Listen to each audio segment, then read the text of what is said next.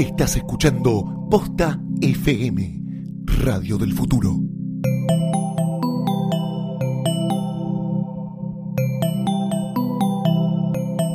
A continuación, tecnologías, ideas y personas en movimiento en Planetario.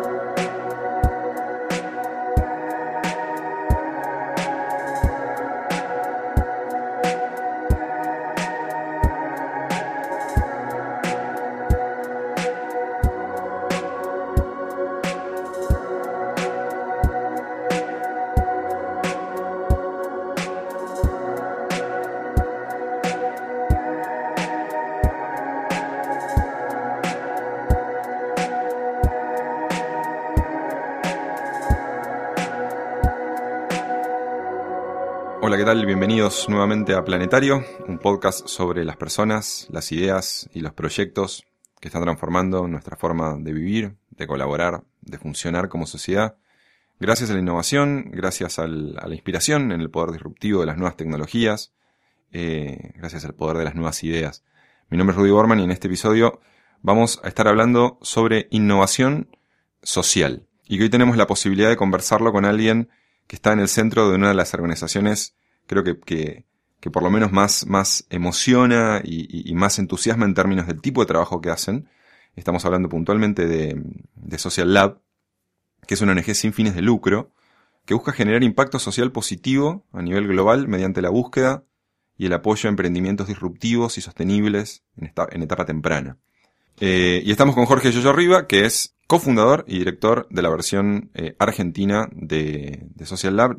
Yo, yo tengo, tengo tu biografía, que es un poco, es empresario de impacto social, profesor de filosofía en la UCA, estudió posgrados ONGs en San Andrés, en el Centro de Investigación de Singularity University de la NASA, nada menos, y actualmente eh, es un cofinanciador y director de, de la versión local de Social Lab. Gracias por estar acá. Yo, Muchas gracias por la invitación, Rudy. Un gustazo. ¿De qué hablamos cuando hablamos de innovación social? Que es un tema del que hoy aparece en un montón de lugares, se escribe un montón, pero, pero ¿qué entendemos por innovación social? Como decís, innovación quizás es una palabra que está de moda, que cualquier empresa o partido político la usa para salir a venderse. Pero innovación es algo que está desde la época de las cavernas. El hombre hacía innovación social cuando tallaba una piedra para después salir a cazar un león para alimentar a la familia. Básicamente innovación es usar la creatividad para resolver un problema, pero llevarlo más allá, no dejarlo en el ámbito conceptual, sino llevarlo a la realidad, ir y resolverlo. Entonces, innovación social, un poco a lo que apunta es a resolver, busca resolver los problemas sociales más importantes. Y eso obviamente se cruza con lo ambiental, porque lo ambiental toca lo social, y se cruza, digamos, un- una incorporación de, de estos últimos tiempos es, es entender que lo económico también es importante para que las soluciones sean escalables. A veces, no sé, las ONGs en unos casos fueron innovadoras, pero por el modelo económico no pudieron escalar en, en, en alto impacto. Entonces Ajá. ahí la innovación social busca generar emprendimientos, startups que puedan ser grandes empresas de triple impacto, social, económico y ambiental. Ajá. Muy bien. Contanos, Guido, cómo, cómo llegás vos a involucrarte con este, con este, mm, em, con este movimiento, digamos, eh, tanto Social Lab como, como, como previamente. Bueno, yo venía a trabajar en una ONG que se llama Techo, un- antes un Techo para mi país. Eh, es una ONG nació en Chile en el 97. En la década pasada empezó a expandirse por algunos países. En el 2006 llegó acá a Buenos Aires, un chileno a implementarla y yo me sumé a ese equipo y estuve de 2006 a 2011 trabajando en Techo primero como voluntario y después como director en distintas áreas y acá en Argentina, en Chile para Latinoamérica y después en, en Colombia. Ujú. Y bueno, parte de esto de trabajar con, con gente de otros países, con jóvenes que compartían una realidad similar de otros países, eh, nada, fue darnos cuenta que había un potencial inmenso. En el techo participaron más de 700.000 jóvenes, se construyeron más de 100.000 viviendas de emergencia, eh, la- digamos, los jóvenes querían eh, encontrar soluciones nuevas a problemas viejos. Eh, y ahí nos fuimos cruzando gente de distintos países y con algunos chilenos y otros uruguayos, eh, en el 2011 más o menos, decidimos, empezamos a pensar en hacer algo distinto, un poco, nada, viendo que el- la ONG tenía como alto impacto, pero comparado al problema era todavía bajo. O sea, Claro. 100.000 casas es un montón, pero comparado a millones de, de, de viviendas, de déficit de viviendas, no, no es nada. Entonces, eh, ahí salió la idea de, bueno, ¿por qué no salir a convocar a los jóvenes, no a que vengan y construyan una casa, sino que vengan y con sus ideas conozcan la realidad y propongan ideas distintas para, para resolverlas y de vuelta, de forma escalable. Claro. Eh, y, y Social Lab puntualmente, ¿qué, qué, mm, contanos cuál es, cuál es la metodología de, de- de- de trabajo, de qué manera ustedes eh, promueven la innovación social, cuál es el, cuál es el, el- el método Social Lab que además la hace fundamentalmente distinta a, a otras ONGs que pueden estar de alguna manera en, en- en- la misma línea. Sé que ustedes están, trabajan muy cerca de la gente también de Enjambre, pero, pero ¿cuál es el método de Social Lab? ¿Cómo funciona una organización como Social Lab? Social Lab tiene, digamos, tiene tres ejes, ¿no? Uno que es el impacto, otro que es la masividad o el movimiento, Hmm. Y otro la sustentabilidad. En lo que es impacto, nosotros lo que decimos es, eh, en lugar de nosotros haber hecho un emprendimiento que genere impacto directo, quisimos hacer una plataforma que sea espacio para que muchos otros vengan y, puedan generar ese impacto a través de sus ideas, llevándolas a la realidad. Entonces, eso es uno. Entonces, en Social Lab lo que queremos es apoyar a muchos emprendedores. En, en- en principio, con un modelo quizás, si se quiere, parecido al de las incubadoras, eh, en cuanto que reciben muchos, muchas ideas, muchos emprendedores y digamos que, que los emprendimientos son del emprendedor.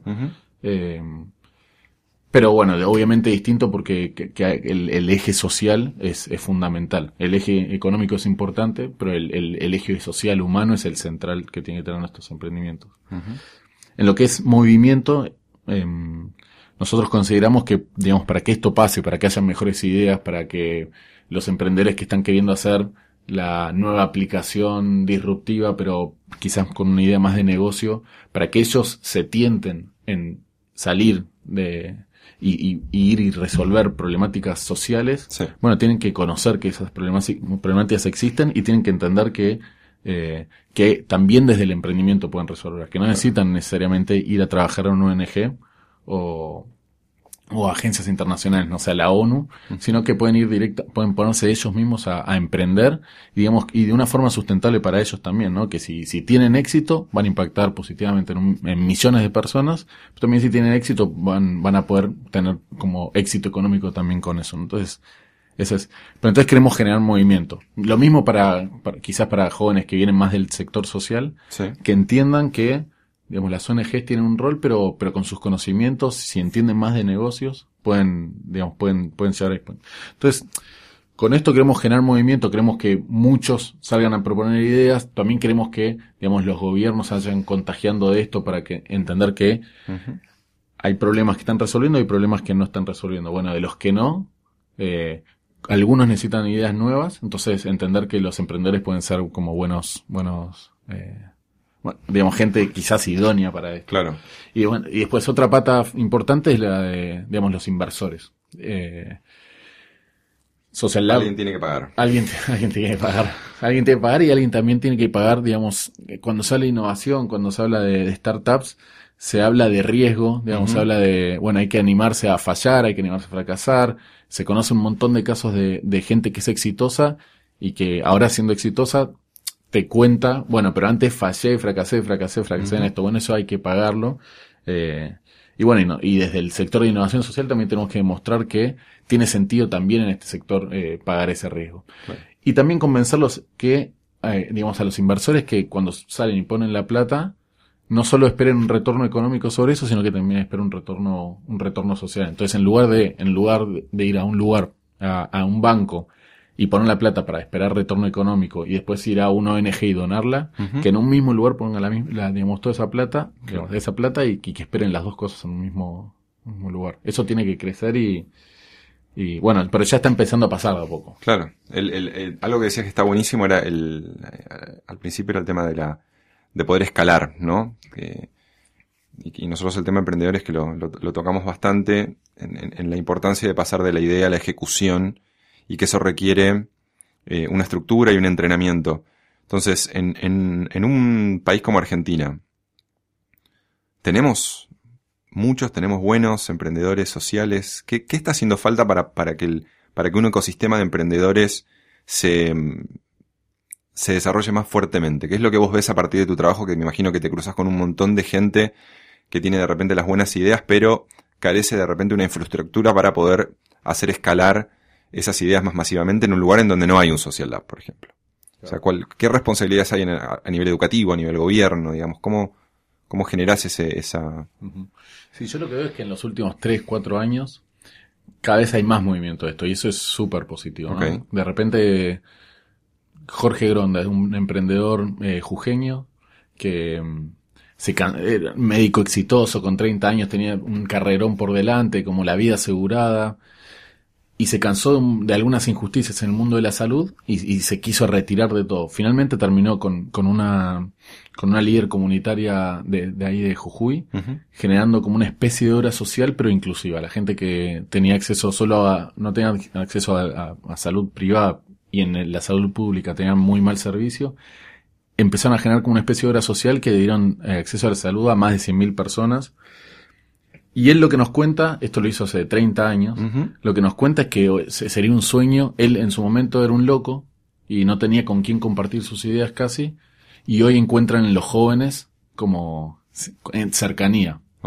Entonces, las cosas están cambiando y la sociedad está evolucionando. eh, pero digamos, pero, to- pero todavía hay que avanzar mucho más. Claro. Digamos, no. La educación tiene que meter mucho más el mundo de esto del emprendimiento, digamos, de aprender, eh, eh, digamos, de una forma enciclopedista. Tiene que enseñar, ya la información está disponible para todos o cada vez más disponible para todos. Entonces, lo importante es que enseñe a usarla para resolver los problemas de alrededor, ¿no? Entonces, Claro. y de vuelta. Y sobre todo, porque también está esto de querer ser, todas las ciudades del mundo ahora se plantean, quieren ser el nuevo Silicon Valley. Entonces, está buenísimo porque tiene un montón de cosas buenas el Silicon Valley, pero nosotros tenemos otros problemas que son tremendas oportunidades. Una solución que, que sea exitosa en Buenos Aires, después puede ser exitosa en Córdoba, en Rosario, en San cual. Pablo, en Lima, y también después puede pasar a ser exitosa en Johannesburgo, en la India. La India ahora está por, en unos años leí hace poquito que está por pasar en población a, a China. De acá a 10, Wow. 10 años más o menos la va a pasar en población. Bueno, muchas soluciones que salgan de acá tienen más probable tener éxito en la India porque hay contextos más parecidos que si salen de- del Silicon Valley. Entonces hay una oportunidad tremenda que, que bueno, que hay que aprovechar. Eh, y hoy vos, el, el, dos, dos preguntas serían. Una, una que tiene que ver con el, con un factor importante en todo esto que tiene que ver con el, el avance, digamos, exponencial de la tecnología. Y vos tuviste la oportunidad de eh, participar en eh, Singularity University, que es esta universidad eh, que tiene la NASA, en donde se trabaja para atacar los problemas principales, digamos, del, del, del- mundo, temas, temas como pobreza, como, como el hambre, eh, temas de cambios climáticos, o sea, y lo que hacen es te enfrentan a la, a la tecnología más avanzada y probablemente con profesores que son gente que da charlas en TED, que son profesores ganadores de premios importantes. Eh, ¿qué, te, ¿Qué te pasó a vos con esa, vamos a llamarlo como, como, como cachetada tecnológica de, de, de, de ponerte enfrente de ese tipo de transformaciones y volver después acá y decir, bueno, la tecnología ya está, ahora, ahora, ahora qué hacemos, qué, Sí, en el momento, digamos, fueron un montón de sensaciones increíbles eh, y aprendizajes increíbles de los profesores, de los, de, de los compañeros de ahí de, de clase, de todo el mundo. Pero también sensaciones a veces muy positivas, a veces en algún momento era como, bueno, pará, si esto avanza para ahí, capaz que yo no quiero que avance para ahí. claro, También te das cuenta que algunas cosas son inevitables, digamos que hay que encontrar la vuelta para, para que sea positivo. O mejor dicho, en el fondo, el futuro, hay una frase que dice que el futuro, la mejor manera de predecir el futuro es crearlo, es, es pensarlo y empezar a hacerlo. Entonces, eh, la tecnología va a permitir un montón de cosas súper positivas, otras, otras para nada. Bueno, y entonces depende de nosotros en, en, en parte como en cuanto a la educación, sea formal y no formal, como generar como humanidad, como mayor empatía y como mayor sensibilización, digamos, para, para, para que nos direccionamos a, la- a las cosas que importan. Pero después no tenerle miedo a la tecnología y aprovecharla porque hay problemas de, de la humanidad que nunca podrían, digamos, que, que, digamos, hay problemas históricos, no sé, el hambre. Eh, pero hay problemas nuevos como el acceso a Internet, que el acceso a Internet en el fondo es acceso a un montón de oportunidades Claro.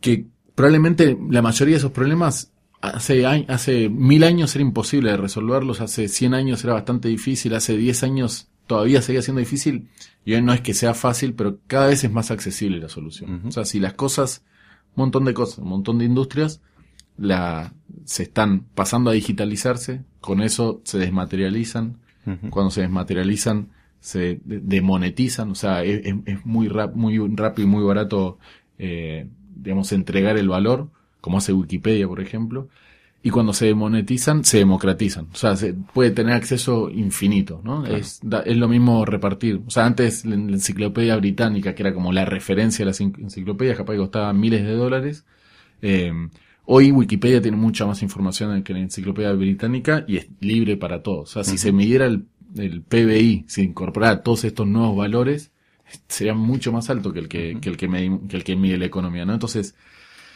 este, este camino de digitalización, democratización, de monetización, eh, va a traer tremendas oportunidades y, y digamos, hay que aprovecharlas. Claro. Eh, yo digo, y vos fuiste seleccionado en un momento por una revista, por la revista Apertura, como un líder, eh, uno de los líderes jóvenes menores de 35 años de Argentina. Eh, en Techo, que es una organización que tiene un- un- una, potencia desde los jóvenes. Eh,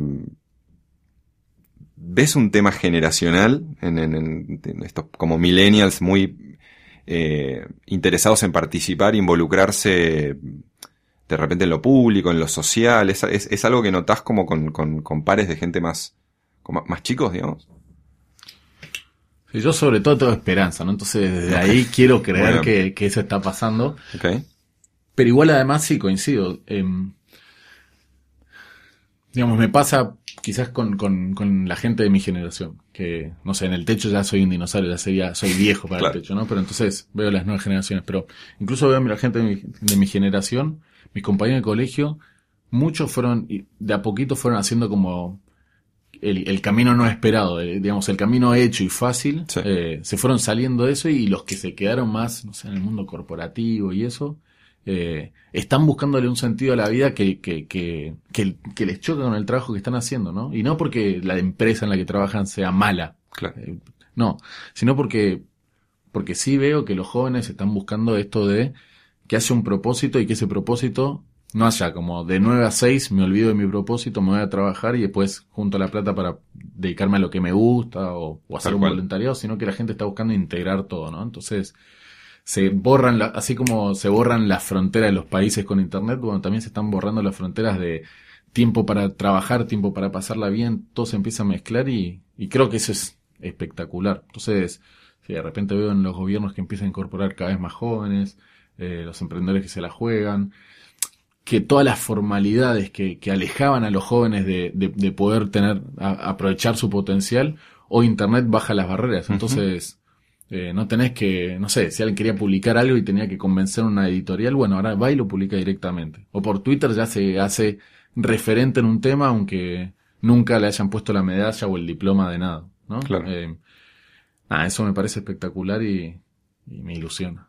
Está bueno. ilusiona para los jóvenes, para todos los Sí, jóvenes. sí, sí, por supuesto. Bueno, yo digo, muchísimas gracias por, por, por charlar con nosotros. Vamos a, sin duda, volver a hablar para meternos en alguno de los proyectos. Sé que tenés una cantidad de, de- de- de historias y de casos eh, con los que se han ido cruzando en este tiempo en Social Lab a partir de los concursos y de las historias y todos esos procesos, digamos, de que ustedes llevan, llevan adelante. Y, y siempre me quedo con la, con la, con una frase que te escucho decir mucho, que es si logramos, eh, como si logramos hacer aterrizar una nave en un, en un, en un cometa, pero no, no logramos solucionarla, eh, eh, el hambre significa que hay mucho para trabajar, así que me imagino que, que muchísimo para adelante. Te digo muchísimas gracias. Muchas gracias, Rudy. Un abrazo. Muchas gracias. Pueden escuchar todos los episodios en posta.fm barra planetario y en las apps de posta para iPhone y Android. Cualquier cosa que quieran comentarnos o consultarnos pueden hacerlo escribiendo a planetario.posta.fm. Sigan a Posta FM en Twitter para enterarse de cuándo sale el nuevo episodio. Y recuerden suscribirse en iTunes a Planetario y los otros podcasts de Posta poniendo posta en el buscador de la aplicación. Soy Rudy Borman, esto fue Planetario, nos vemos la próxima.